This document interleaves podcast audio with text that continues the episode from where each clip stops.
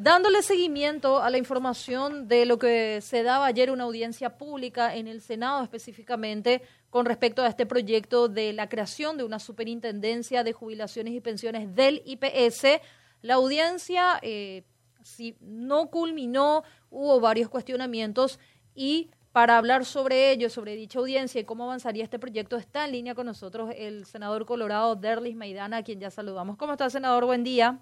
Buen día para usted, señora Angélica, para Felipe, para el señor Liviere y para toda la audiencia. Muchas gracias. muy formal, señor Liviere. Benjamín no va a ser. ¿Qué tal, Derlis? Excelente, todo tranquilo. Bueno, eh, esto, esto que plantea Angélica eh, es un tema que seguramente va a generar, ya genera polémica y va a estar en la, en la discusión en las próximas semanas. ¿Qué, qué resumen puedes hacernos de lo acontecido ayer y cuál es el eh, conducto que va a seguir, el procedimiento que va a seguir el tratamiento de este tema? Bueno, en primer lugar, eh, nosotros organizamos esta audiencia pública cuatro comisiones, la de legislación que yo presido, la de salud presidida por el senador Barrios, la de cuentas y control presidida por Dionisio Amarilla y la de Hacienda y Presupuesto presidida por el senador Derli Osorio.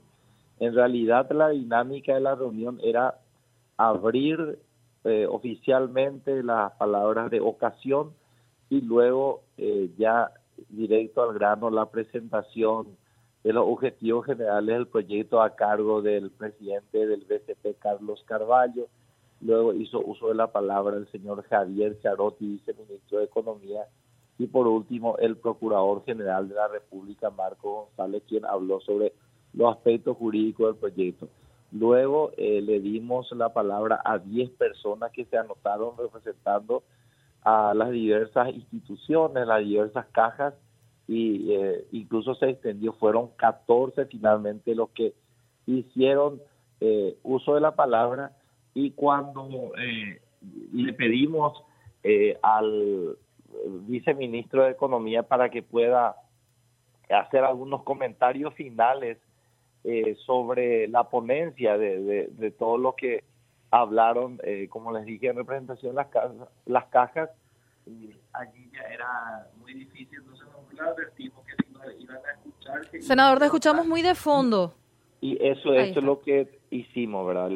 levantamos ya, pero ya se cumplió el objetivo de la reunión, que era escuchar la postura de, de todos los representantes y, por supuesto, la presentación oficial del proyecto. Entonces, acá eh, yo creo que independientemente de algunos cuestionamientos, eh, va quedando en claro que el proyecto no pretende en ningún momento tocar la plata de los jubilados, de que la superintendencia no va a administrar ningún recurso, de que justamente va a velar para que se respete la carta orgánica de todas estas cajas y que las inversiones que se hagan y los recursos que se manejen se hagan con transparencia y de acuerdo a las leyes. Es, es el objetivo final de este proyecto eh, y bueno, tenemos que seguir discutiendo y hacer también, por supuesto, algunos ajustes porque eh, realmente hay cuestiones que también a mejorar de este proyecto que recién se está discutiendo en las comisiones del Senado. Eh, hablábamos hace un poquito antes, buen día, antes que nada, senador, Hablábamos con Pedro Ali al respecto este, también de este proyecto un poco más temprano y él planteaba una serie de cuestionamientos, inclusive lo hacía artículo por artículo básicamente. Eh, ¿Cuál es el nivel de discusión, eh, senador, y sobre todo también eh, cómo se va, se plantea, cuál, es el siguiente paso si es que una audiencia pública como esta, que está bien, se hizo, digamos, para escuchar a las partes y demás, cómo quedan estos planteamientos, estos cuestionamientos, estas críticas que se dan al proyecto de ley? Eh, se van a, ser tenidas en cuenta, se van a meter como modificaciones en la comisión, en comisiones, hay instancias todavía que discutir hasta que llegue al plenario del Senado. ¿Cómo sería la cuestión? Claro, nosotros le pedimos incluso que esas sugerencias que lo hagan, eh, lo hagan por escrito. De los 14 que hablaron, dos estaban a favor del proyecto, los representantes de la ASOBAN, el señor Beltrán Maki, y el representante, el doctor Jorge Figueredo, que habló en representación de FEPRIN. Muchos de los que cuestionan el proyecto también creen en la necesidad de la superintendencia de pensiones, pero dicen que este proyecto tiene que ser rechazado. Y de los 12 que estaban en contra, realmente hablaron con fundamento solo dos, el señor Hale y un representante de los sindicatos del Senade, que hablaron de algunas modificaciones, como la del artículo 28, que, que, que realmente nos parece correcta modificar en relación eh, a que se le da amplios poderes y que medio que no puede ser investigado el superintendente. Y cualquier funcionario público que hace mal su trabajo, claro que no podemos cerrar la puerta para que sea investigado ante la justicia o, cualquier otra institución.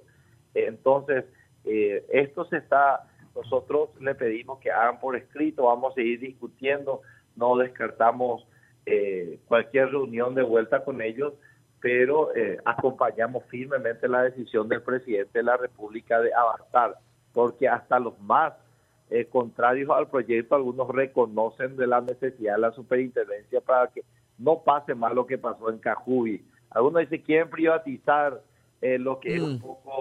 Poco la, superintendencia y le y, en Cajubi justamente hicieron eso, privatizaron, le dieron la plata a un venezolano y sabemos ya el despilfarro. Claro, sí, totalmente. Entonces, eh, vamos a seguir discutiendo, vamos a analizar, vamos a convocar al Procurador General de la República de vuelta y, vamos a seguir avanzando hasta que salga dictamen, ¿verdad? Generalmente en las comisiones sale dictamen por unanimidad o cuando no hay entendimiento, uno a favor por el rechazo, otro por la aprobación y finalmente el Pleno siempre tiene la última palabra. Una, una consulta, Derlis, porque hay algunos artículos que yo creo que habría que discutirlos con mayor amplitud o explicarlos con mayor, eh, de manera más desarrollada para que se comprenda. ¿Qué tiene que ver el 5, por ejemplo, con las atribuciones normativas? Y ahí sí se presta a discusión, al menos desde mi punto de vista, eh, hay funciones que no son propias de un, o parecieran no ser propias de un superintendente. ¿Y a qué me refiero? Dice, la superintendencia tendrá la atribución de regular a las entidades de jubilaciones y pensiones, todo bien, fundada siempre en el principio de la legalidad, etcétera. Pero después cita una serie de incisos y dentro de los incisos otras funciones que van desde la organización y gobernanza, que es algo que no es propio, en mi opinión, por lo menos, de un, de un superintendente, superintendente, hasta el inciso E, que dice dictar criterios de límites, condiciones, lineamientos, procedimientos, metodologías y los instrumentos técnicos e informativos para realizar las operaciones administrativas, financieras, actuariales y patrimoniales de manera enunciativa abarca los siguientes regímenes y otra vez, desde el gobierno corporativo hasta las inversiones.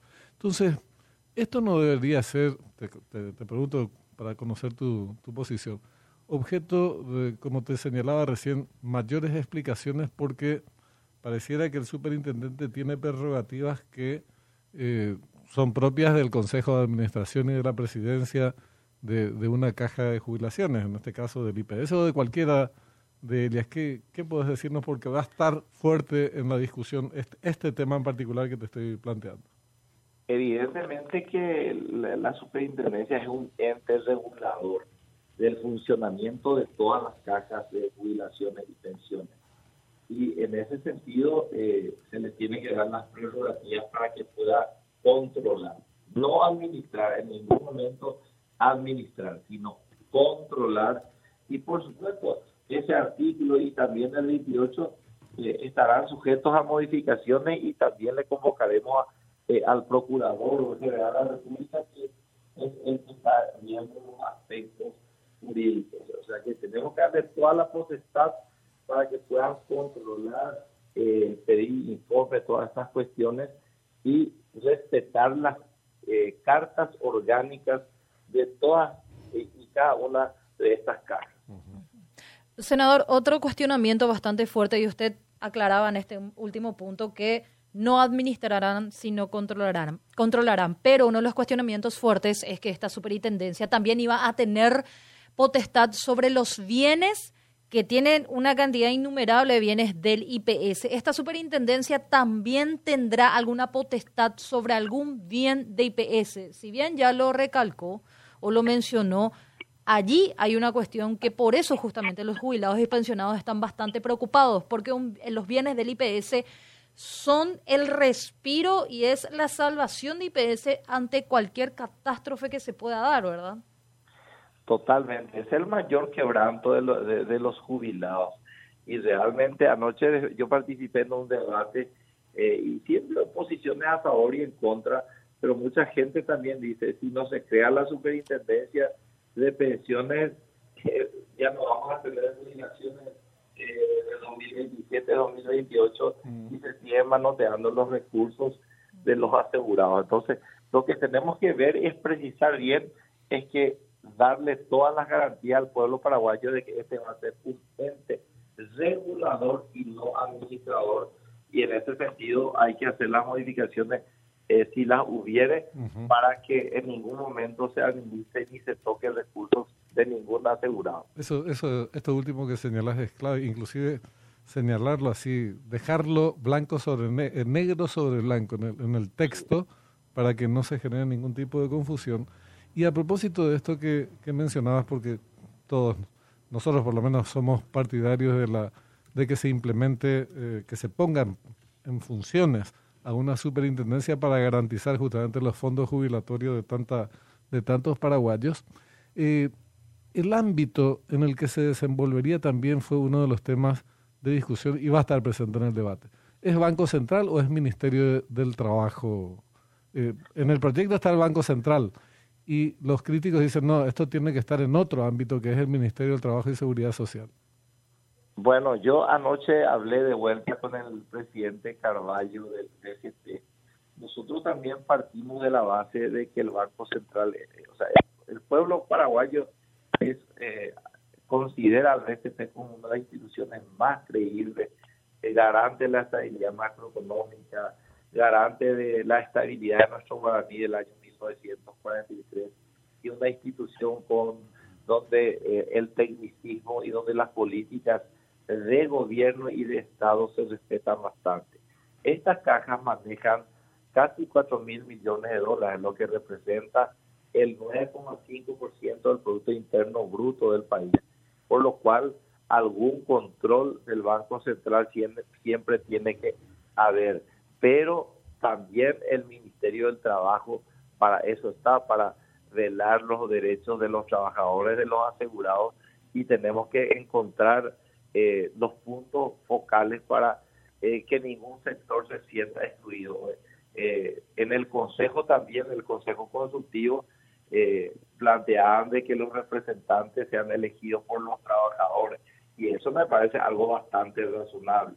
Entonces, eh, pero eh, nuestra voluntad y acompañamiento político de, la bancada del movimiento no y de muchos otros sectores está a favor de la de la superintendencia porque mucha gente dice eh, eh retiren esto y presenten algo nuevo retiramos presentamos algo nuevo y va a haber también esa misma discusión y mientras tanto las malas administraciones de las diversas cajas van a seguir y, allí sí que se pone en riesgo la jubilación de tanta gente. O sea que vuelvo a ratificar, acá en ningún momento se plantea quitarle sus recursos a ningún asegurado, al contrario, la superintendencia va a entrar a velar para que se cumplan todas estas normas eh, jurídicas para preservar los bienes de las diversas cajas.